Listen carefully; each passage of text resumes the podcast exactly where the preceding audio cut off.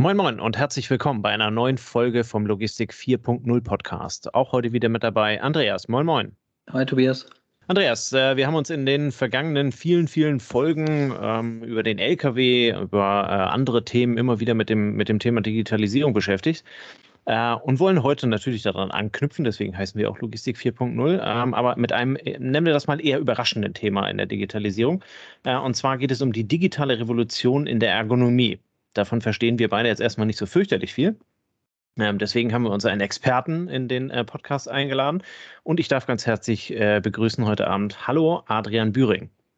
Ja, moin Tobias, moin Andreas. Hi. Adrian äh, ist deswegen Experte, weil er heute als äh, Head of Ergonomics bei Predimo arbeitet. Dazu wird er ein bisschen was erzählen. Ähm, du hast ähm, nach deiner schulischen Ausbildung ein Studium zum Bachelor im Bereich der Medizintechnik und Elektrotechnik ähm, gemacht mit dem Fokus Modellbildung und technische Rehabilitation in der Biomechanik. Das sind schon wieder viele Worte, von denen ich nichts verstehe. Die darfst du dann gleich erzählen. Ähm, währenddessen hast du dich äh, auf selbstständiger Basis so ein Stück weit schon mal unternehmerisch versucht. Im Lean-Management warst du unterwegs in der Softwareentwicklung und hast dann noch ein Masterstudium äh, Studium im Human Factors Engineering mit Fokus Ergonomie und Arbeitsschutz hinten dran gehängt. Äh, wir hatten sehr interessante Vorgespräche äh, zu dem ganzen Thema. Insofern freue ich mich, dass du da bist, dass du dir die Zeit nimmst. Ähm, und damit wir den, äh, den, den Hint auch äh, zur Logistik bringen, äh, hast hm. du sogar im Lebenslauf auch ein bisschen äh, in der Dispo bei Liebherr gearbeitet und hast eine sehr gute Verbindung zur Logistik. Per se, aber heute auch als, äh, als, als äh, Head of Ergonomics äh, bei Predimo sehr viel in der Logistik äh, mit unterwegs. Ähm, Arbeiten in der Logistik, Kommissionierung ist seit jeher eine sehr, sehr physische Sache. Ne? Also es ist, es ist äh, ja, Arbeiten mit dem Körper, äh, Dinge heben, Dinge versetzen, von links nach rechts, von oben nach unten, große Dinge, kleine Dinge. Ähm, ich, ich glaube, ja, in den Arbeitsschutzunterlagen, die wir alle kennen, ähm, gibt es also immer die, die, die klassischen, wie hebe ich die Wasserkiste hoch, Beispiele und sowas alles. Ähm, vielleicht erklärst du uns mal ein bisschen oder was, ja, doch, genau, erklär uns mal ein bisschen, was Predimo macht und wie ihr analysiert, ähm, wie die Vorgänge mhm. aus ergonomischer Sicht ähm, funktionieren und wie ihr daran geht. Ja, äh, vielen Dank auf jeden Fall erstmal. Sehr gerne. Und zwar, was wir eben entwickelt haben, ist ein Produkt, das Ganze nennen wir Computermyografie, mit dem wir quasi erstmal in den Körper blicken können. Ähm, hört sich jetzt vielleicht komisch an, wieso sollte ich im Bereich Ergonomie und Logistik in den Körper blicken? Ähm, hat einfach den Grund, man muss sich das so ein bisschen historisch anschauen. Das heißt, was haben wir früher gemacht? So, früher kam der Arbeitsschutz zu euch, in die Lager und hat sich angeguckt, hm, okay, ist alles gut, hat mal drüber geguckt und hat dann gesehen, ah, okay, der hebt schwere Kisten vom Boden oder der arbeitet über Kopf. Das heißt, da gibt es verschiedene Sachen, ich sag mal, die sind sehr trivial und das wissen mittlerweile auch eigentlich ziemlich viele, beziehungsweise alle. Ähm, aber am Ende des Tages stellt sich halt einfach heraus, ah, okay, das Ganze führt eigentlich nicht zu dem Effekt, den wir wollen. Das heißt, ja, wir haben den Arbeitsschutz jetzt erfüllt, aber wir haben anscheinend noch nicht genug Daten gesammelt, um wirklich nachhaltig zu helfen. Und das ist eben der Punkt, wo wir jetzt dazu kommen und sagen, ah, okay, wir blicken in den Körper. Das heißt, wie funktioniert das grundsätzlich? Wir legen IoT-Sensoren an Mitarbeiter, an dem Shopfloor an, beim Kommissionieren, beim Verpacken, bei welchen Tätigkeiten auch immer, können damit die Bewegungen der einzelnen Mitarbeiter einfangen quasi wie so eine Motion Capture Technologie aus Hollywood, kann man sich vorstellen. Und durch einen Computeralgorithmus, den wir quasi selbstständig programmiert haben aus dem eigenen Hause, wissen wir dann, was jeder Muskel zu jedem Zeitpunkt macht und können damit berechnen, welche Kräfte wirken eigentlich auf die ganzen Gelenke. Am Ende des Tages Viele Logistiker sind ja auch Wirtschaftsingenieure. Es ist, sage ich mal, eine Hebelwirkung, die unsere Muskeln ausmacht und wieso unsere Muskeln so stark sein müssen. Und diese Kräfte, die sind teilweise so groß wie ein ganzer LKW. Also die sind phänomenal groß, diese Kräfte in unserem Körper. Und das ist eben diese Information, die wir bislang noch nicht hatten, die uns gefehlt hat, um das Ganze noch gesundheitsgerechter zu machen und auf der anderen Seite können wir natürlich jetzt auch mit den ganzen Prozessen spielen. Weil heutzutage haben wir natürlich Thema Automation.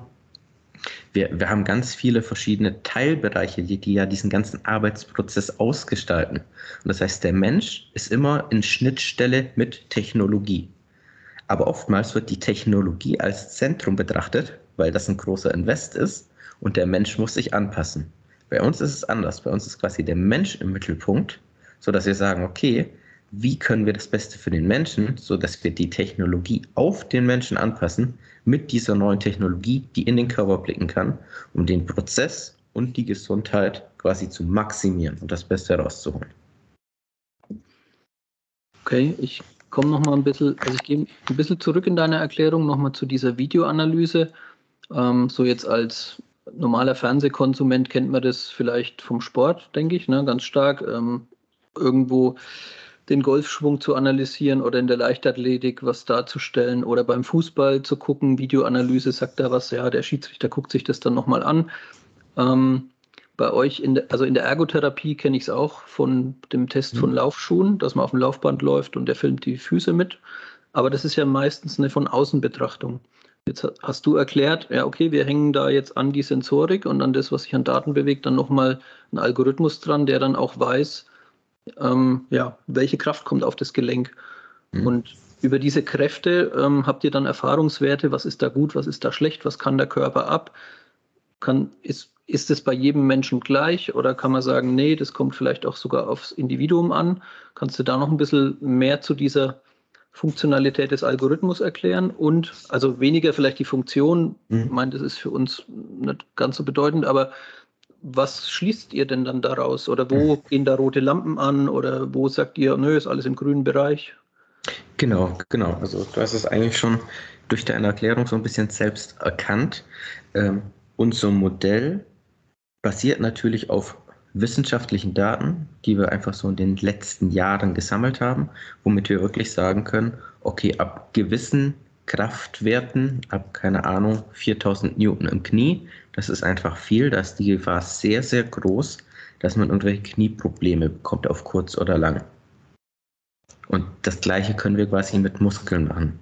Und das ist eben dieses Einzigartige, dass wir sagen, okay, wir können in den Körper blicken und haben nicht mehr diesen Blick von außen. Macht eigentlich auch Sinn, wenn man drüber kurz nachdenkt. Weil die Ursache von Beschwerden ist eben, dass die Muskeln oder die Gelenke irgendwie überbelastet werden. Wenn man das jetzt natürlich aufgrund von äußerlichen Bewegungsmerkmalen schließt und sagt, okay, der macht ein Hohlkreuz beispielsweise, das ist natürlich nicht gut, wenn jemand den ganzen Tag mit einem Hohlkreuz trägt. Ja, das kann man sich so ein bisschen eins zu eins zusammenreichen. Aber vielleicht für den Menschen per se ist es das Beste, was er vielleicht noch machen kann, weil wir wissen ja gar nichts mehr, wenn ich ihn nur angucke. Ich weiß nicht, was hat er für Schmerzen und so weiter.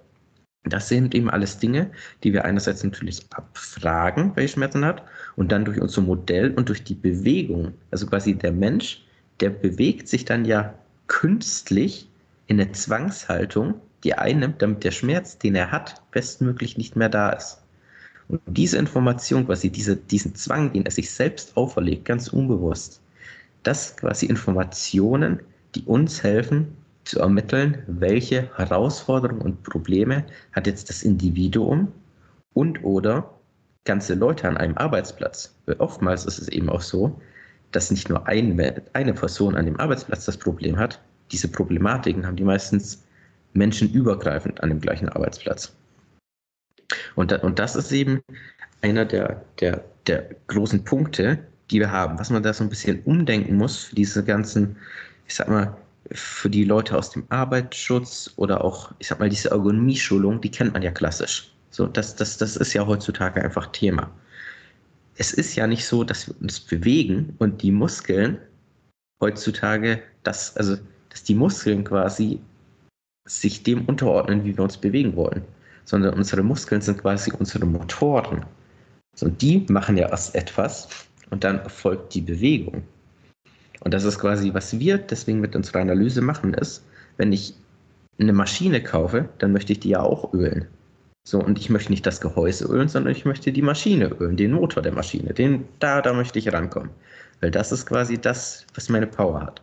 Und genauso machen wir es auch. Wir gucken jetzt nicht mehr auf den Menschen, schauen auf die Haut, sondern was wir ölen wollen, was wir analysieren wollen, ist der Muskel. Und der Muskel ist quasi der Motor, der uns vorantreibt. Okay. Im, im Vorgespräch habe ich da zuerst ein bisschen so große Augen bekommen, ne, weil ich dachte, so ein bisschen aus der Operativen, ich meine, jetzt bin ich nicht mehr in der Operativen, aber war ich lange Zeit. Ähm, in meiner ganzen Laufbahn hat Gesundheitsschutz immer so, also immer eine Rolle gespielt. Ne? So wie es halt die BGs letztendlich vorgeben, so wie du das schulst in der jährlichen Unterweisung. Ähm, sobald du neue Leute bekommst, versuchst du ja im besten Wissen und Gewissen als Logistiker den, den Job so machen zu lassen, dass es eben keine Schäden oder sowas gibt. Ähm, vielleicht, ja, jetzt kommt das Thema Datenanalyse da rein. Kannst vielleicht noch ein paar Worte sagen zum Thema, welche Bedeutung hat die Datenanalyse im Gesundheitsschutz? Ab wann hat sie eine Rolle gespielt? Weil viele Logistiker eben glauben, oder was, bei mir war es ja genauso, das Plakat an der Wand und wenn die Leute sich so verhalten, wie das Plakat an der Wand das Gute heben und das Gute tragen vormacht, ähm, machen wir es erstmal richtig. Ne? Ähm, vielleicht kannst du genau. da, da ein bisschen eine Einordnung geben dazu. Wo befinden wir uns in der operativen Logistik im Vergleich genau. vielleicht zur Wissenschaft oder zur Forschung? Ja. Genau, genau. Also man muss so ein bisschen verstehen, das, was der klassische Arbeitsschutz, das der klassische Ergonomist macht, das ist erstmal oftmals mit den Augen. Es gibt mittlerweile schon erste Tools, die zumindest unterstützen bei der Automatisierung von quasi Sachen, die wir, die wir auf den ersten Blick wahrnehmen. Aber das basiert alles quasi aus Erkenntnissen aus den 90er Jahren ungefähr. Das heißt natürlich, wir sind jetzt im 21. Jahrhundert mittlerweile angekommen. Das sind natürlich ganz neue Erkenntnisse. Das ist erstmal der eine Punkt. Der andere Punkt ist, dass, wie ich gerade schon quasi gesagt habe, die Ursache für Beschwerden ist quasi die Kraft oder die Überbelastung, die auf die Muskeln, Knochen und Gelenke drückt. Das heißt, auch wenn ich natürlich jetzt auf den Menschen schaue, dann kriege ich vielleicht eine Einordnung, wenn ich viel Erfahrung habe, welcher Muskel macht was ungefähr. Aber am Ende des Tages weiß ich es nicht hundertprozentig. Das heißt, wir brauchen jetzt quasi diese Datenanalyse oder den genauen Blick auf diese Datenanalyse, um wirklich diese Empfehlungen erstmal ganz subjektiv treffen zu können. Weil am Ende des Tages brauchen wir halt eben diese maßgeschneiderten Handlungsempfehlungen. Weil was genau, was eben nicht geht, sind eben diese subjektiven Bewertungen. Weil am Ende des Tages ist es oftmals so, dass wir in der Logistik gerade vier, fünf verschiedene Mitarbeiter haben. Ja, die schnappen sich dann ihr Pen-and-Paper-Format. Und das kennt man ja ganz klassisch. Wenn vier Leute das gleiche machen, dann haben wir vier unterschiedliche Ergebnisse. Und das ist eben sehr anfällig. So, dann empfehlen drei eine Rückenschule. Der eine sagt, wir haben was mit dem Nacken. Und am Ende kommt eine andere Analyse raus, dass eigentlich das Knie das Problem war. Ja. Und deswegen, ich sage jetzt nicht, dass das, was gemacht wurde, falsch ist. Das ist auch komplett gar nicht das, was Sinn der Sache ist, bevor man gar nichts macht. Bitte macht lieber sowas und geht auch zu einer Rückenschule, das tut euch gut. Aber am Ende geht es darum, bestmöglich und effizient zu entscheiden, was hilft mir jetzt genau in diesem Augenblick. Und das bekommen wir eben nur über diese Datenflut und über eine Datenanalyse. Und wir haben eben den Vorteil heutzutage, dass wir diese großen Daten haben, eben durch diese Motion Capture Technologie, die durch die Filmindustrie gekommen ist, ähm, sind die Sachen für uns heutzutage natürlich auch dementsprechend erschwinglich geworden, so dass man auch sagen kann, okay, der Shopfloor-Mitarbeiter, der kann mit so Technologie vermessen werden, um darauf aufbauend mit der Datenmenge noch viel mehr Input zu bekommen, zum Beispiel den Blick in den Körper und darauf aufbauend natürlich auch Prozesse zu analysieren und so weiter. Und was ja das Wichtige ist, ist ja im Endeffekt so, jetzt haben wir natürlich diese Informationen, welche Kräfte wirken oder, oder was, was für Daten haben wir. Aber das, was den Menschen ja im Endeffekt interessiert, ist ja der Nutzen an dem Ganzen. So, und deswegen, da komme ich jetzt, kommen wir zu dem Thema, für uns ist es immer wichtig, dass wir quasi Steuerkreise implementieren, wo wir sagen, okay, wir nehmen alle mit. Wir nehmen den Arbeitsschutz mit im Betrieb, den Prozessmanager, den Lean Manager, Betriebsrat, jeder, der eben dazugehört im Unternehmen. Das ist unternehmensabhängig, aber wer den Prozess gestaltet. Weil es ist ganz oftmals so, ähm, dass der Prozessmanager ein bisschen mürrisch auf diese Ergonomieabteilung ist weil der sagt, ja gut, die machen was Gesundheit, aber dann machen die mal den Prozess kaputt.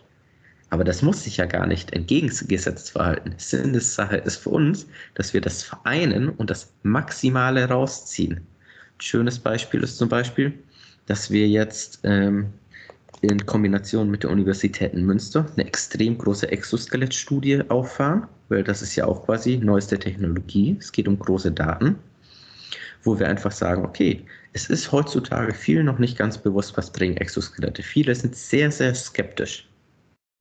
Und ich muss auch sagen, ich bin da selbst auch teilweise sehr skeptisch. Und deswegen haben wir jetzt eben eine große Studie gestartet mit unserer Analyse, wo wir sagen können, okay, bei welchen Arbeitsplätzen macht es Sinn, welche Exoskelette zu benutzen? Weil es wird nicht so sein, dass jedes Exoskelett für jede Tätigkeit geeignet ist, sondern jedes hat eben seine Prioritäten. Und wenn ich Schulterprobleme habe, dann brauche ich natürlich auch beispielsweise ein Exoskelett, das die Schultern unterstützt und nicht vielleicht die Lendenwirbelsäule oder den Rücken. Aber das muss ich natürlich erstmal wissen, bevor ich in diese Empfehlung gehen kann. Und deswegen ist diese Datenanalyse und der genaue Blick auf den Daten so wichtig, weil wir diese unnötigen Empfehlungen, diese pauschalen Handlungsempfehlungen viel effizienter, effektiver gestalten können und damit zu, zum Schluss kommen, dass die Maßnahmen wirklich mal was bringen. Weil ich glaube, es ist nicht das Problem heutzutage, dass zu wenig Maßnahmen betrieben werden. Ich kenne Unternehmen, die geben teilweise 600 Euro pro Mitarbeiter in der Logistik im Jahr aus für ergonomische Maßnahmen. Das ist richtig viel Geld, wenn man das mal äh, hochskaliert auf die ganzen einzelnen Mitarbeiter. Nichtsdestotrotz bringen die Maßnahmen nichts, weil es halt einfach nicht die richtigen Maßnahmen in dem Moment waren. Und das ist der Punkt, wo ich sagen muss, juhu, 21. Jahrhundert, wir haben die Sensorik, wir haben die Technologie und wir können jetzt wirklich helfen. Nimm mal bitte einen Dummen wie mich mit auf die Reise. Du hast gerade gesagt, du sprichst mit, mit, mit Lean Management, Betriebsrat, äh, Prozesszugehörigen. Ähm, wenn, ich, wenn ich mir jetzt vorstelle, man, man kennt das aus der, aus der Hollywood-Geschichte, äh, äh, sagst du, da kommt es her, da springt also irgendein Männchen mit irgendwelchen Sensoren in der Gegend rum. Ähm, was für Daten messt ihr da genau? Mhm. Also was, was sind die Indikatoren? Messt ihr da die Muskeldichte oder die Kraft, die darauf wirkt? Ähm, weil letzten Endes jeder Mitarbeiter, der in der Logistik ist ähm, und äh, also keine Ahnung, man hat den Kommissionierer mhm. und die Kommissionierer äh, arbeiten in einem Bereich mit, mit zehn verschiedenen Gängen und verschiedenen Waren äh, sind zehn verschiedene Persönlichkeiten. Der eine ist eher der Strich in der Landschaft und der andere geht halt eben fünfmal die Woche ins Fitnessstudio. Ähm, äh, messt ihr da mhm. einfach nur die Tätigkeit als Mittelwert? Messt ihr für jeden Einzelnen individuell? Ähm, was sind da so die Indikatoren, damit unsere Hörer mal ein Gefühl dafür mhm. bekommen, was Datenanalyse an der Stelle bedeutet? Genau. Also im Endeffekt, wir haben kleine Sensoren. Das sind so, so, so gesehene IMUs, nennt sich das, Inertial Measurement Units. Das sind quasi die messen deine Bewegung. Also da ist ein Beschleunigungssensor drin, ein Etometer und ein Gyroskop. Das heißt, damit können wir, schönes Beispiel aus der Filmindustrie, nehmen wir einfach irgendwie Herr der Ringe zum Beispiel, das ist, glaube ich, einer der bekanntesten Filme, wo damit gearbeitet wurde, Gollum oder sonstige, die wirklich solche Sensoren auf dem Körper hatten und damit quasi ein Avatar erzeugt haben. Das heißt, wir machen quasi einen digitalen Zwilling. Ich glaube, das ist das schöne Wort, das man heutzutage benutzt in diesem Zusammenhang. Wir machen einen digitalen Zwilling, aber vom Menschen. So, das ist quasi das Erste und fangen damit die Bewegung ein. Was wir dann zusätzlich noch brauchen, sind quasi Körpergröße und Segmentlänge von dem Menschen. Das heißt, was wir machen, bevor wir ihn quasi in seine Arbeitsschicht schicken, ist, wir vermessen ihn einmal komplett. Nach circa 10 Minuten haben wir Sensoren angelegt, haben ihn vermessen, kann man vor Schichtbeginn super machen. Und dann hat er, ist er mit Sensoren ausgestattet und kann quasi ganz normal arbeiten. Während der Arbeit werden von uns Daten aufgenommen, ist auch aus Datenschutzgründen alles abgesegnet, ja, also da muss man sich auch keine Sorgen machen, dass man da irgendwie noch Probleme im Betriebsrat bekommt. Das heißt, das ist es im Endeffekt. Das heißt, das Thema Datenanalyse ist eigentlich ein, ein sehr einfacher Begriff. Das heißt, das sind zehn Minuten Sensoren anlegen. Dadurch bekommen wir die Bewegungsdaten. Und aufbauend aus den Bewegungsdaten, die wir dann eben am Arbeitenden messen, macht dann unsere Software den Rest. Und die funktioniert mit einfachster Physik. Das heißt, wir wissen heutzutage durch die Medizin und auch durch die enge Zusammenarbeit eben mit unseren Uniklinikpartnern, wissen wir, wie ist der Mensch heutzutage aufgebaut. Und es ist so, der Autonomalverbraucher ist im Großen und Ganzen immer gleich aufgebaut. Ja, wir haben die gleichen Muskeln, die gleichen Muskelstärken und so weiter. Klar, einer ist ein bisschen kräftiger, aber ein weniger stark. Aber das kriegen wir quasi alles dadurch, dass wir den vermessen abgedeckt. Das heißt, wir haben wirklich den individuellen Menschen vor Ort. Und das sind die Informationen in Kombination mit der Physik des einfachen Hebelarms, wo ich einfach sage, okay, wenn ich eine 10 Kilo Kiste auf dem Arm habe, dann ist das der Arm ein großer Hebelarm und der Muskel, der hat ja nur einen mini, mini, mini kleinen Hebelarm. Das heißt, der Muskel muss für alle, die jetzt zuhören und ein bisschen Physik äh, begeistert sind, der muss natürlich einen viel größeren Hebelarm, äh, viel größere Kraft aufbringen, um quasi das Gleiche zu kompensieren, was der ganze Arm aufbringt mit dem großen Gewicht. Und, und, und das war es im Endeffekt schon. Das heißt, was wir auch machen, das ist keine künstliche Intelligenz und nichts, sondern das ist wirklich die Physik mit dem Wissen von heute. Okay, wenn, ich hoffe, ja. Ja, wenn ich deine Erklärung so anhöre und ich ziehe so ein bisschen Parallelen zur Medizin, ne, dann, dann drängt sich mir so der Eindruck auf, wir haben die ganze Zeit, ähm, sag ich mal, Arbeitsschutz betrieben wie in den 70er Jahren der Hausarzt. Ne? Da kommst du hin, dann guckt er dich an, klopft dich ein bisschen ab und sagt dann, ja, da würde ich mal empfehlen, machen Sie mal das und das, eine Einlage in den Schuh und dann ähm, gucken, dass er immer gerade sitzt, wenn er isst, so in die Richtung.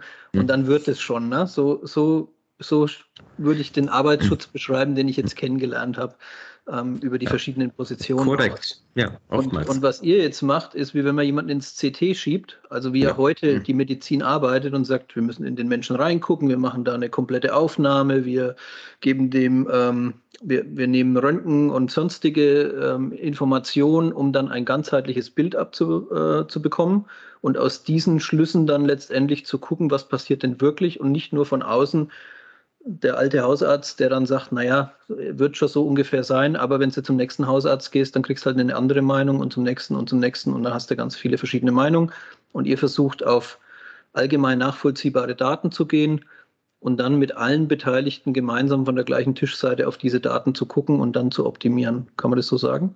Vollkommen korrekt. Auch ein wunderschönes Beispiel, was du genannt hast mit CT und Röntgen, weil genau das ist es im Endeffekt. Früher Schönes Beispiel, hat der Mediziner einen abgetastet in den 70ern und hat gesagt, ah, okay, könnte ein Bruch sein. Gut, aber ich weiß es nicht. Ich muss dich jetzt mal in eine Röhre schieben. Ja. ja simples Prinzip. Und was ja. wir machen, ist genau das Gleiche. Davor haben wir abgetastet, gefühlt und getan. Und jetzt haben wir die Möglichkeit, die Funktion des Wissens. Ne? Also ein CT ist quasi, das zeigt dir die Struktur. Und wir können jetzt die Funktion zeigen. Aber es ist ein wunderschönes Beispiel von dir. Ähm, und genauso funktioniert es. Das heißt im Endeffekt, wir bringen die aktuelle Medizin in die Logistik. Weil das ist ja eigentlich das Tolle, finde ich, in der heutigen Welt. Wir sind ja eigentlich so weit vernetzt und haben Innovationen in allen Bereichen. Das heißt, das Wichtige ist einfach, diese Innovationen von anderen Bereichen jedem zugänglich zu machen. Und man muss ja nicht in diesem einen Bereich rückständig sein, nur weil man sagt, man hat jetzt keine spezifische Forschung dafür betrieben. Weil die Erkenntnisse sind, ja trotzdem da. Ja, wir machen es ja in anderen Bereichen auch, äh, indem Richtig. wir sagen Teambuilding oder Nutzung, also Logistiker nutzen Technik und wenn es was gibt, was über WLAN funktioniert oder du kannst das Kabel sparen, dann fangen wir auch nicht an zu überlegen, wie der Übertragungsweg äh, passt, sondern wir nutzen es einfach. Ne? Wir schnappen uns das Konkret. für unseren Werkzeugkasten und nutzen das. Korrekt, ja. Jetzt, wenn ich so ein bisschen auch an vergangene, äh, lang vergangene ähm, Berufsgenossenschafts-ASA-Sitzungsrunden und so weiter denke, ähm, jetzt sind eure Erkenntnisse, für mich waren sie jetzt relativ neu, für dich ist es wahrscheinlich so, dass mhm. du sagst, naja, die sind jetzt auch schon wieder 10, 15 Jahre alt, weiß ich nicht. Aber ich kann mir vorstellen, dass bei dem einen oder anderen die geltende Lehrmeinung, also das klassische BG-Plakat ähm, mit dem Hinweis, gerader Rücken beim Heben, ähm, das ist so das, was Bestand hat. Das ist das, was man seit 15 Jahren äh, erzählt hat. Und ähm, jetzt, kommt, jetzt kommen dann neue, neue äh, Erkenntnisse ums Eck.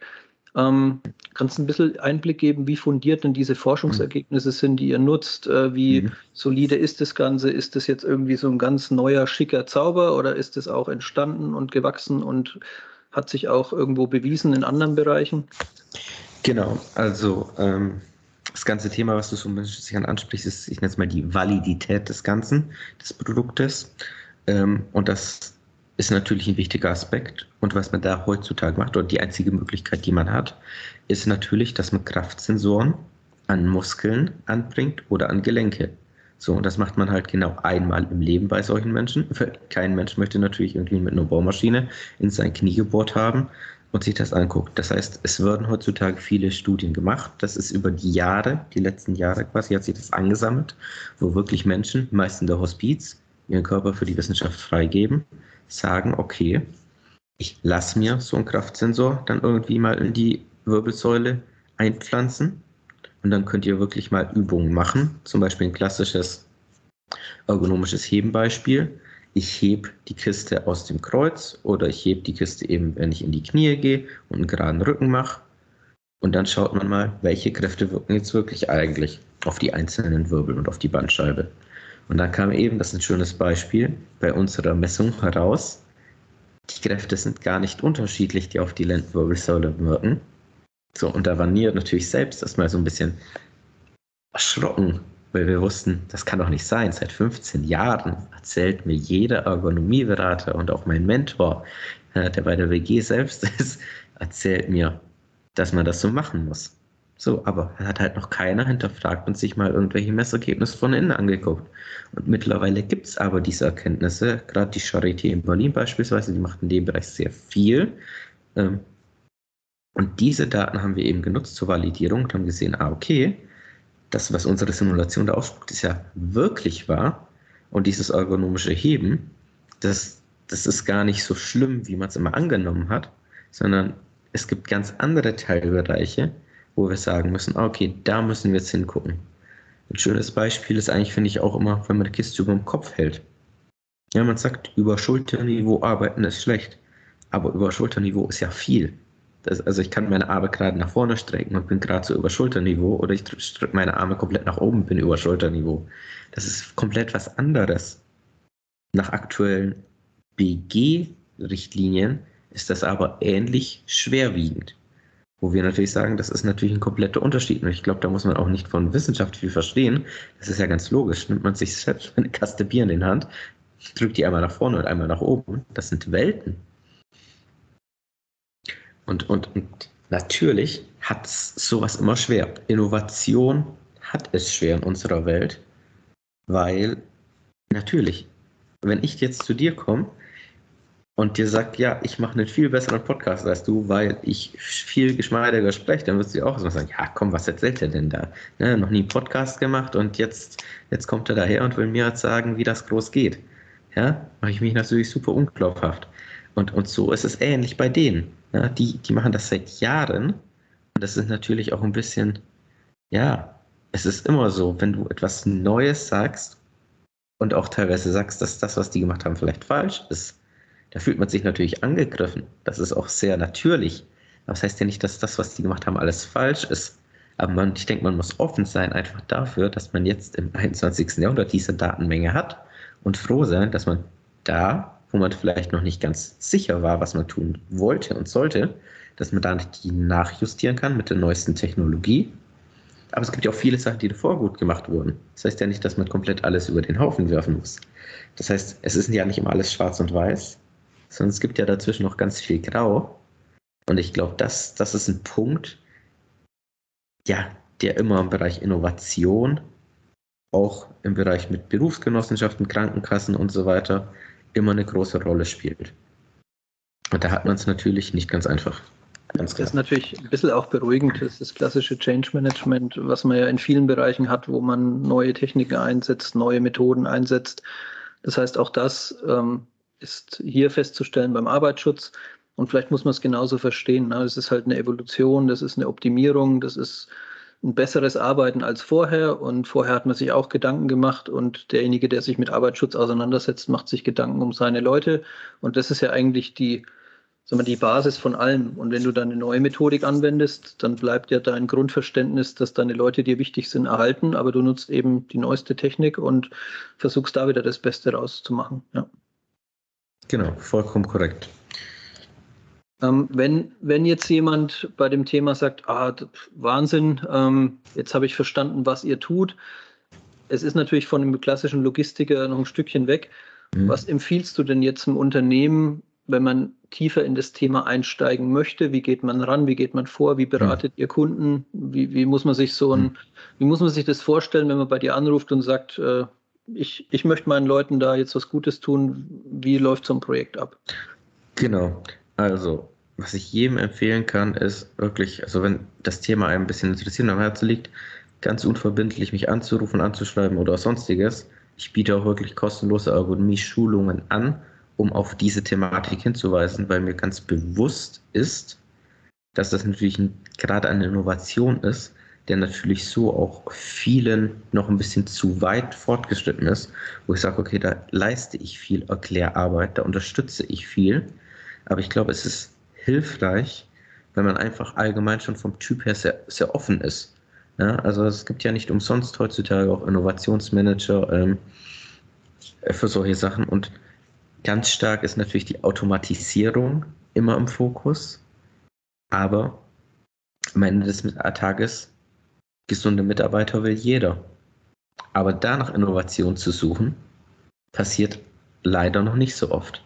Das heißt, ich glaube, was ich einfach Leuten empfehlen würde, ist immer so ein bisschen Augen und Ohren offen zu halten. Ich glaube, gute Sachen setzen sich auf kurz oder lang immer durch. Und ich denke, damit, wenn man seine Mitarbeiter wertschätzt, kommt man auf kurz oder lang über eine Technologie wie uns oder vielleicht auch was anderes, was einem am Ende des Tages wirklich im Bereich Ergonomie weiterhilft. Ich denke, am Ende ist der Wunsch von allen ja der gleiche. Die wollen was Gutes für ihre Mitarbeiter tun. Die wollen, dass die auch noch in 15 Jahren gut arbeiten und dass die Arbeitsplätze gesund sind. Wir müssen uns nichts vormachen heutzutage, Mitarbeiter für die Logistik zu finden. Das ist nicht so einfach. Das wird ein Problem werden und man muss jetzt handeln, wenn es in fünf, sechs, sieben Jahren nicht zu spät ist. Ja, das ist ja heute schon ein riesiges Problem. Ne? Also Richtig. vielleicht nicht in der Dimension, wie es in fünf, sechs Jahren sein wird. Genau. Ähm, aber äh, es ist ja heute bereits ein Thema. Ähm, was mich bei der Fragestellung von Andreas noch interessieren würde, wie reagieren die Mitarbeiter in den Betrieben, wo ihr dann reingeht und eine Untersuchung macht? Ähm, ich persönlich mhm. habe jetzt nichts mit Exoskeletten äh, oder sowas in der Einführung zu tun. Bei mir war es eine, eine relativ einfache Entladehilfe bei der Containerentladung, mhm. ähm, wo die Mitarbeiter am Anfang sehr, sehr skeptisch waren und gesagt haben, oh scheiße, jetzt kommt der Chef an äh, stellt hier irgendwas hin und morgen sind wir alle arbeitslos. Äh, am Ende mit dem Outcome, äh, ich kann deutlich mehr Personal einsetzen und kann eine viel, viel höhere Produktivität durchsetzen und gleichzeitig schone ich halt eben entsprechend die Ergonomie der Mitarbeiter. Kannst du die Erfahrung bestätigen? Werdet ihr da komisch angeguckt und am Ende schüttelt man euch die Hände oder ist das anders? Genau, also natürlich beim ersten, sag ich mal, der erste, der von uns vermessen wird in der Regel, das ist immer ein bisschen eine skeptische Geschichte. Was machen die da jetzt mit mir? Ja, das sind 17 Sensoren, die auf den Körper geklebt werden. Was passiert hier? Aber wir lockern das eigentlich ganz gut auf, lassen den dann auch mal für zwei Minuten Superman sein. Das heißt wirklich Hollywood, mal irgendwie ein Spielfilm, der darf sich bewegen und das wird dann live gestreamt. Dann ist die Stimmung eigentlich locker. Ähm, und wenn die anderen Mitarbeiter mitbekommen, dass das bei dem ersten locker war und dass man eigentlich eine ganz coole Truppe ist, dann, dann, dann, dann läuft das wie von selbst. Also wir bis jetzt erstaunlicherweise, und das ist ja so was Tolles an unserem Produkt, die Mitarbeiter, die waren wirklich mitgerissen. Und selbst so, ich sag jetzt mal, ich, bin ein junger Hüpfer. Ich kann ja nicht zu einem Mitarbeiter gehen, der das den Job seit 30 Jahren macht und sagt, ey, mach das nicht so, du kriegst Rückenschmerzen. Sagt er, ich habe schon lange Rückenschmerzen, erzähl mir doch keinen. Ja, sondern die Technologie, wenn wir ihm das zeigen und eben quasi er seinen eigenen Körper sieht, der dann farblich gekennzeichnet ist, wo die Probleme auftreten, dann fängt es an, bei ihm Klick zu machen. Mist, da zwickt es ja doch ein bisschen. Vielleicht hat er ja doch recht, der Typ, der da vor mir steht und dir was erzählt. Das heißt, bei mir ist gar nicht der Anspruch bei den Mitarbeitern, denen zu erklären, was sie machen sollen. Der Anspruch ist, dass sie selbst verstehen, dass sie was tun sollten. Und dass sie dann quasi zum Chef gehen, ja, mit dem wir natürlich dann in Kontakt stehen, wo die dann sagen, okay Chef, das war echt gut. Ich glaube, wir sollten vielleicht mal auf die hören und mit denen was umsetzen. Das heißt, die Motivation bei uns kommt ganz stark durch die Mitarbeiter am Shopfloor, die eben sagen, wir wollen da jetzt mal was machen und nicht so nach dem Motto, da hat mir jetzt jemand die neueste Technologie aufgebunden und ob das jetzt was bringt, ja komm, muss ich das ein, halbe Jahr, ein halbes Jahr durchtesten und dann kann ich meine Meinung dazu geben. Und das haben wir ganz oft festgestellt mittlerweile. Etwas vorgeben, einfach so, wie du es gerade auch schon beschrieben hast, stößt immer auf Skepsis. Nochmal eine Frage, vielleicht auch zu konkreten Projekten. Ähm, was betrachtet ihr alles? Also kann ich mir das so vorstellen, du betrachtest sowohl den Packer, der ein Paket packt, als auch denjenigen, der in der Pick-by-Light-Anlage arbeitet, als auch denjenigen, der, ähm, der kommissioniert. Ähm, was sind so die, was sind so die ja. Arbeitsplätze, die ihr, die ihr, schon, hm? die ihr schon betrachtet habt? Ähm, Im Endeffekt alles, würde ich mal so sagen. Also entweder man bewegt, also es gibt so diese drei großen Lehrsitze. Man bewegt sich zu, also man hat eine zu hohe Belastung über die Zeit Man hat kurzfristig eine zu hohe Belastung. Das heißt zum Beispiel, das Gewicht ist einfach zu schwer. Ja? Ich, ich schleppe zu viel den ganzen Tag. Oder ich mache auch zu wenig. Zum Beispiel der Gabelstaplerfahrer wird von uns auch genauso untersucht. Ja? Und am Ende des Tages geht es darum, die Balance zu finden. Oder auch einfach mal zu sagen, der Arbeitsplatz ist gut, da müssen wir einfach nichts machen. Ja? Das, das, wir haben auch mittlerweile wirklich ein paar Firmen, die haben Arbeitsplätze, die sind gut, wo man quasi bewusst sagen kann, okay, ein Mitarbeiter, der jetzt vier Stunden lang irgendwie ähm, am Kommissionieren ist, der dann quasi, was weiß ich, seine zehn Kilometer wahrscheinlich gelaufen ist oder so, ähm, der wechselt danach an den anderen Arbeitsplatz, einfach um dann ein, zwei Stunden seine Beine zu schonen. Wenn wir wissen, okay, das ist eher dann ein bisschen statischer, da kann er sich ein bisschen entspannen und danach geht er vielleicht nochmal zwei Stunden kommissionieren. Das heißt, das heißt nicht immer, ich muss jetzt viel Geld investieren, um den Arbeitsplatz ergonomischer zu machen. Manchmal hilft es auch ein cleveres, ja, ein cleveres Rotationsprinzip zu entwickeln, wo man sagt, okay, du machst eine Zeit lang die Arbeit, die ist körperlich anstrengend, aber danach geben wir dir auch wieder deine Ruhepause und wechseln ab. Beziehungsweise der eine Arbeitsplatz ist anstrengend für die Schulter und der andere dann eben für die Lendenwirbelsäule. Das heißt, dann kann sich in der anderen Zeit die Schulter erholen. Natürlich wird dann irgendwie die Wirbelsäule ein bisschen ne, beansprucht und dann kann man da ein schönes Mischung machen. Und das ist natürlich mit Gabelstapler, die natürlich auch oft in der Logistik zum Einsatz kommen, ähm, immer ein Vorteil für uns auch, weil oftmals, nicht immer, äh, also Hochregallager haben auch schon so manche Probleme, ähm, weil ich kenne doch mittlerweile viele Mitarbeiter, die die Kameras nicht nutzen von, von den Hochregalstaplern, sondern eigentlich lieber einfach nach oben gucken. Ähm, aber also Gabelstapler oder allgemein Technologie ist natürlich ein nettes Mittel, um solche Sachen zu verbessern. Ich meine, es gibt ja heutzutage wirklich ein großes Innovationsspektrum auch, wo ich gar nicht, also ich, bei mir geht es um den Menschen, aber wenn wir jetzt um AGV sprechen oder Cobots oder sonstiges, das sind ja Technologien, die ergänzen. Ja? Das heißt ja nicht, dass alles schlecht ist, nur weil es Automatisierung ist, sondern die Kunst an dem Ganzen ist, glaube ich, ein, ein Prozess zu schaffen, ja, der für den Mensch und die Maschine eine Einheit bildet, sodass wir wirklich am Ende den Prozess einfach bestmöglich gestaltet haben und der Mensch am Ende gesund dabei rausgeht. Weil die Maschine wird ja irgendwann geölt. Ja. Also ich glaube, das, das ist auch noch so, so ein bisschen das Fazit oder ist ein gutes Fazit für die heutige Folge, dass man sagt, ähm, man öffnet hier einen Sichtbereich, den man bisher nicht hatte und du kannst damit alles betrachten und du kannst natürlich alle möglichen Mittel verwenden, um deine Situation zu verbessern. Aber du klebst jetzt nicht einfach ein Exoskelett auf eine Tätigkeit und sagst, damit ist jetzt Arbeitsschutz schon wieder mal erledigt, sondern du sagst, nee, du, wir gucken uns das in Datenanalysen an, wir können das Exoskelett ausprobieren, wir können eine Schichtrotation ausprobieren, wir können auch vielleicht nur das Podest äh, um 30 Zentimeter erhöhen, um dadurch die Arbeitshöhe nochmal um 30 Zentimeter zu senken. Es ist alles erlaubt mit allen Beteiligten ähm, im Prozess. Und das Ergebnis soll sein, dem Menschen, der da arbeitet, soll es ein Stück besser gehen, als es ihm vorher gegangen ist in der Tätigkeit. Ne? Vollkommen korrekt. Genau das ist das Ziel und die Herzensangelegenheit. Ja, und äh, also wenn ich den Atemzug noch nutzen darf, ähm, äh, es geht ja einerseits darum, dem, dem vorhandenen Personal ähm, einen ergonomisch besseren Arbeitsplatz ähm, äh, bereitzustellen gleichzeitig aber halt eben durch diese Maßnahmen auch dafür zu sorgen, dass äh, der, der Anteil Bewerber theoretisch ja größer sein könnte. Das heißt also, ähm, dadurch, dass ich halt eben einen Arbeitsplatz einrichte, der in Anführungsstrichen einfacher ist, weil er optimiert ist, ähm, kann ich ja dann auch Menschen einsetzen, die ich vorher für eine für, äh, für den Prozess vorher nicht einsetzen konnte. Und damit habe ich halt eben, um, um vielleicht das Rad zu schlagen auf den Anfang, wo wir gesprochen haben, darüber, dass die äh, Mitarbeiter in der Logistik immer rarer werden, ähm, äh, sichere ich mir halt eben als Arbeitgeber letzten Endes eine größere Masse an, an potenziellen Mitarbeitern, die ich halt eben bei mir einsetzen kann. Vollkommen korrekt, genau so ist es. Wie du schon sagst, da geht es auch um Fachkräfte. Brauche ich überhaupt noch Fachkräfte in dem Moment oder kann ich dann eben auch ähm, andere Menschen nehmen, die vielleicht auch Quereinsteiger. Das ist ja auch ein ganz beliebtes Thema, gerade durch die Corona-Krise, ähm, äh, glaube ich, jetzt ist das ein, ein ganz großes Thema auch ähm, in der Logistikbranche geworden, Quereinsteiger. Und natürlich ähm, Frauen allgemein oder weibliche Bewerber. Da ist ja zumindest so wie ich es kenne, die Logistikbranche auch noch ein bisschen sehr männerdominiert aufgestellt. Hat auch manchmal seine Gründe, weil wenn die Kisten 40 Kilo wiegen oder so, da ist natürlich oftmals ja, der Mann dann doch stärker vertreten in diesen physischen Berufen.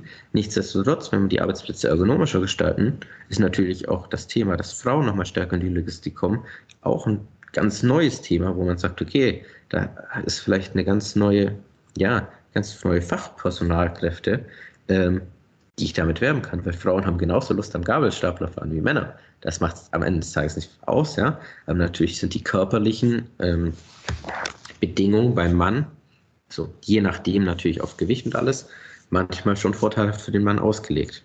Das muss man einfach so sagen. Aber dadurch, ja, haben wir ein sehr breites Feld, wo wir sagen können, wir helfen den Menschen, wir helfen den Unternehmen, dass sie auf lange Sicht auch die Mitarbeiter noch halten können. Ja, sehr cool. Ähm, wir also ich denke, da kann jetzt jeder was mitnehmen, kann das mal wirken lassen, kann sich mal äh, bewusst werden, dass es da neue Sichtweisen gibt, die es durchaus lohnt, mal in Betracht zu ziehen. Ähm, wir biegen jetzt so ein bisschen auf die äh, Zielgerade des Podcasts ein. Wir haben für dich so eine kleine Schlagwortrunde vorbereitet, damit man dich mhm. noch mal ein bisschen besser kennenlernt als Mensch. Ich werfe dir einfach mal ein paar Worte hin und dann kannst du äh, sagen, was dir in wenigen Sätzen dazu einfällt oder was du damit verbindest vielleicht auch. Ähm, ich fange mal an mit einem anderen Gesundheitsthema neben Ergonomie, Ernährung. Ja, super Thema. Ist für mich ein totales Genussthema. Hat den Grund, weil ich auch irgendwann mal früher in meinem Leben Koch und Konditor gelernt habe. Das heißt, das Thema Essen, ja, ich, ich würde schon sagen, beschäftigt mich jede Sekunde, aber das wäre jetzt ein bisschen übertrieben. Nee, aber ähm, für mich ein totales Genussthema und auch eine totale Leidenschaft. Hm. Okay, dann habe ich das Thema gefunden bei der Recherche Lawine. Richtig, ja, genau. Bevor ich bei Predimo angefangen habe, war ich als Softwareentwickler zuständig ähm, und habe quasi einen Lawinensimulator entwickelt, ähm, der echte Lawinen am Computer nachsimuliert, um Lawinenschutzausrüstung ähm, herzustellen. Das heißt, da ging es wirklich okay. darum, ähm, für die Produktion Simulation zu starten, um zu gucken, wie muss ich die Lawinenschutzausrüstung gestalten, sodass es bestmöglich schützt.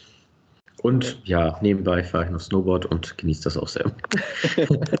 also du findest immer für die verschiedenen äh, Know-how-Bereiche verschiedene Verwendungsmöglichkeiten. Ne? Das ist, glaube ich, auf jeden Fall. Dann haben wir das Thema zweiter Bildungsweg. Ja, genau. Also, wie ich ja gerade schon erwähnt habe, war ich mal in meinem Leben Koch und Konditor. Das heißt, ich hatte eine mittlere Reife und dementsprechend zum Studium muss man natürlich dann auch noch ein Fachabitur irgendwann mal machen. Und ich denke, ja, dass das, also ich fand das sehr gut persönlich, so diesen zweiten Bildungsweg, weil etwas, was ich zumindest an den Mitarbeitern, die ich doch hin und wieder mal bekomme, bemängel, ähm, die direkt ins Studium gekommen sind, ist, dass das alles sehr theoriegeladen ist. Und am Ende des Tages wissen viele einfach gar nicht, wie man arbeitet. Und deswegen freue ich mich immer, wenn Leute einen zweiten Bildungsweg haben. Und darum geht es mir gar nicht, was die gearbeitet haben. Also ob das jetzt vielleicht früher ein Kfz-Mechatroniker äh, war, ein Koch oder ein Kellner. Aber einfach die Erfahrung zu machen, dass ich halt für mein Geld arbeiten muss oder auch mal physisch ackern muss und vielleicht auch mal eine Stunde länger arbeiten muss, das gehört halt zum Leben dazu. Ähm, und das schätze ich sehr an Menschen, die den zweiten Bildungsweg gegangen sind. Dann haben wir Pro-Gamer. Ja, witzig. Irgendwie kommt es mir so vor, als hätte ich irgendwie einen ganz merkwürdigen Lebenslauf. ja, du bist einfach sehr vielfältig und wir haben verschiedenste Sachen gefunden, aber da komme ich, also können wir nach dem machen. Jetzt mach erst mal den Pro-Gamer ja, genau. nochmal. Ja. Ähm, genau, also Pro-Gamer. Ähm, ja, gegen Ende oder mitten meiner Kochausbildung habe ich irgendwie als Jugendlicher dann doch mal angefangen, viel Computer zu spielen und hatte dann irgendwann mal für das Computerspiel StarCraft ähm, einen Vertrag vor Augen, um mal ein Jahr nach Korea zu gehen, um als professioneller Computerspieler in Korea Computer zu spielen.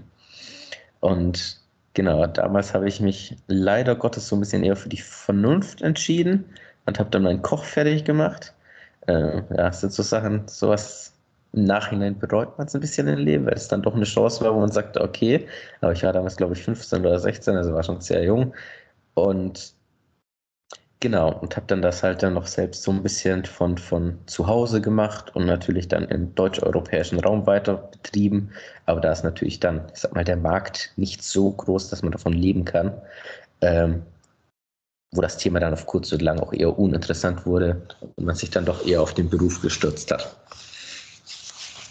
Okay, ja, du hast vorhin gesagt, ähm, wie vielfältig oder dass du verschiedene Sachen gemacht hast. Was ich halt spannend finde, ist, dass in deiner jetzigen Position, ich glaube, dass diese verschiedenen Fähigkeiten dann doch wieder zusammenführen. Ne? Ähm, Du hast Stimmt. mit Leuten zu tun, du hast mit verschiedenen Leuten zu tun, du springst sehr unterschiedlich zwischen den Welten, ähm, du hast mit Technik zu tun, du hast mit Physis zu tun, mit Ergonomie, mit körperlichen ähm, Geschichten, mit Mechanik, wie du sagst, also sehr teilweise auch ähm, sehr altes Wissen, aber dann doch wieder kombiniert mit sehr neuen Techniken.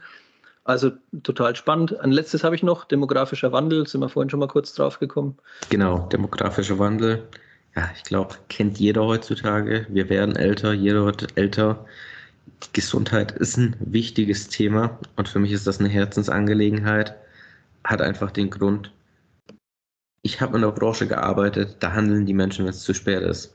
Das heißt, wenn du ein Problem hast, dann müssen wir gucken, wie, welchen Notfall können wir noch machen, um dich halbwegs auf den Beinen zu halten so weit muss es heutzutage eigentlich nicht mehr kommen. Wir leben im 21. Jahrhundert, wir leben in Mitteleuropa. Wir sind so die Glückspilze der Glückspilze auf der Welt gefühlt. Ähm, wenn wir so ein bisschen uns Gedanken über unser Leben machen, glaube ich, ist so Thema demografischer Wandel. Wir werden alle älter, das ist einfach so.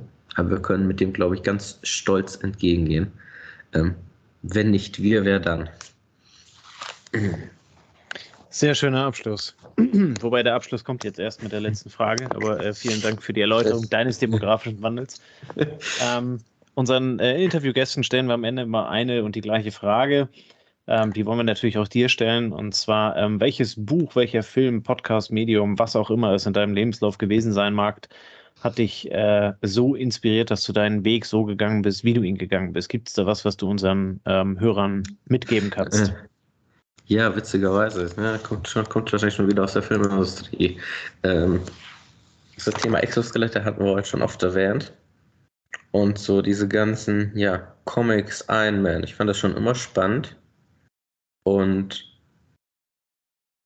ich glaube, das ist schon so ein Anreiz, wo man einfach sich früh, wo ich mich früh gefragt habe, ja, wie können wir, können wir die Technologie nicht umsetzen? Wir können sie heutzutage teilweise umsetzen, ja? vielleicht nicht so im Hightech, wie es in jedem Film dargestellt wird, aber ich glaube, für mich, ja, ich sage jetzt mal so eine Filmempfehlung allgemein, also speziell würde ich nicht, nicht äußern, sondern es glaube eher so allgemein, so ein bisschen die, die Fantasie. Das, das ist für mich eher das Thema. Also ich würde jetzt gar keinen per se Film sagen, sondern allgemein so die Fantasie, die man im Kopf hat, Dinge, die man träumt und denkt. Ja, vielleicht sind die morgen oder übermorgen möglich. Und ich glaube, da sollte man vielleicht einfach so ein bisschen, bisschen mehr träumen, weil ich glaube, das ist das, was uns gut tut und was vielleicht in der heutigen Zeit so ein bisschen ja auch in den die Hinterhand geraten ist. Jetzt aber ein sehr schöner Abschluss. Vielen Dank dafür. Äh, Finde ich sehr gut. Träumen, träumen und äh, rumspinnen, visionieren. Ich meine, äh, äh Elon Musk, äh, wie sie alle heißen, sind große Visionäre. Die haben auch irgendwann angefangen zu träumen und haben dann angefangen, vor allen Dingen an ihre Träume zu glauben. Insofern ähm, kann ich das wirklich nur unterstützen, was du da ähm, gerade ausgeführt hast.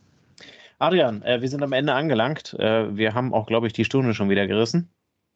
Ähm, äh, super. Ähm, es war sehr kurzweilig, ging sehr schnell vorbei. Es waren viele spannende Insights äh, für, für uns auf jeden Fall dabei. Wir hoffen natürlich auch für die Hörer.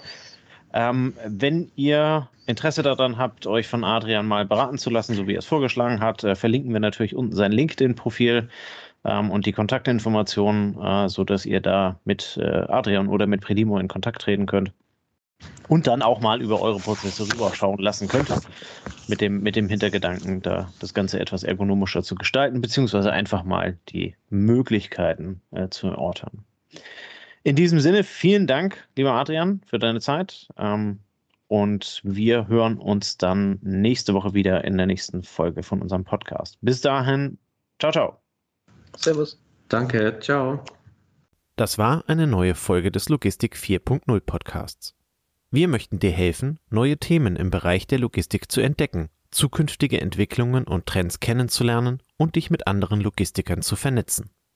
Um regelmäßig zu neuen Folgen informiert zu werden, werde Mitglied in unserer Gruppe Logistik 4.0 auf LinkedIn oder folge den Logistik 4.0 Profilen auf Twitter, Facebook oder Instagram.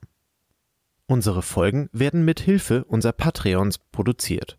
Besonderer Dank gilt dabei unserem Patreon 4.0 der Firma Bord. Weitere Informationen, wie auch du unseren Podcast unterstützen kannst, findest du auf unserer Homepage logistik4.0.de. Hast du einen interessanten Themenvorschlag oder möchtest du dich als Interviewgast bewerben, kontaktiere uns per Mail an logistik4.0 at gmail.com. Bei persönlichen Kontaktanfragen an uns schreib uns gerne dein Anliegen dazu, damit wir wissen, wie wir diese Anfrage einordnen können und dich unter dem täglichen Spam schnell herausfischen können. Vielen Dank und weiterhin viel Spaß mit unserem Logistik 4.0 Podcast.